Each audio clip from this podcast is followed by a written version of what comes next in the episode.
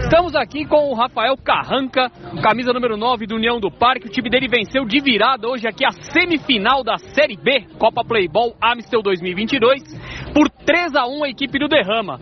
E foi um jogo difícil porque o seu time dominou a partida, né, Rafael? Mas vocês perderam muito gol o jogo todo. Podia ter sido muito maior o placar, além do que também a equipe perdeu um pênalti mas conseguiu aí fazer 3 a 1 passar para a final e você fez o gol da virada, né? Já que o adversário saiu na frente. graças a Deus a gente começou o jogo meio atrapalhado, depois a gente arrumou o time e graças a Deus saímos com a classificação aí para a final. Valeu! Obrigado.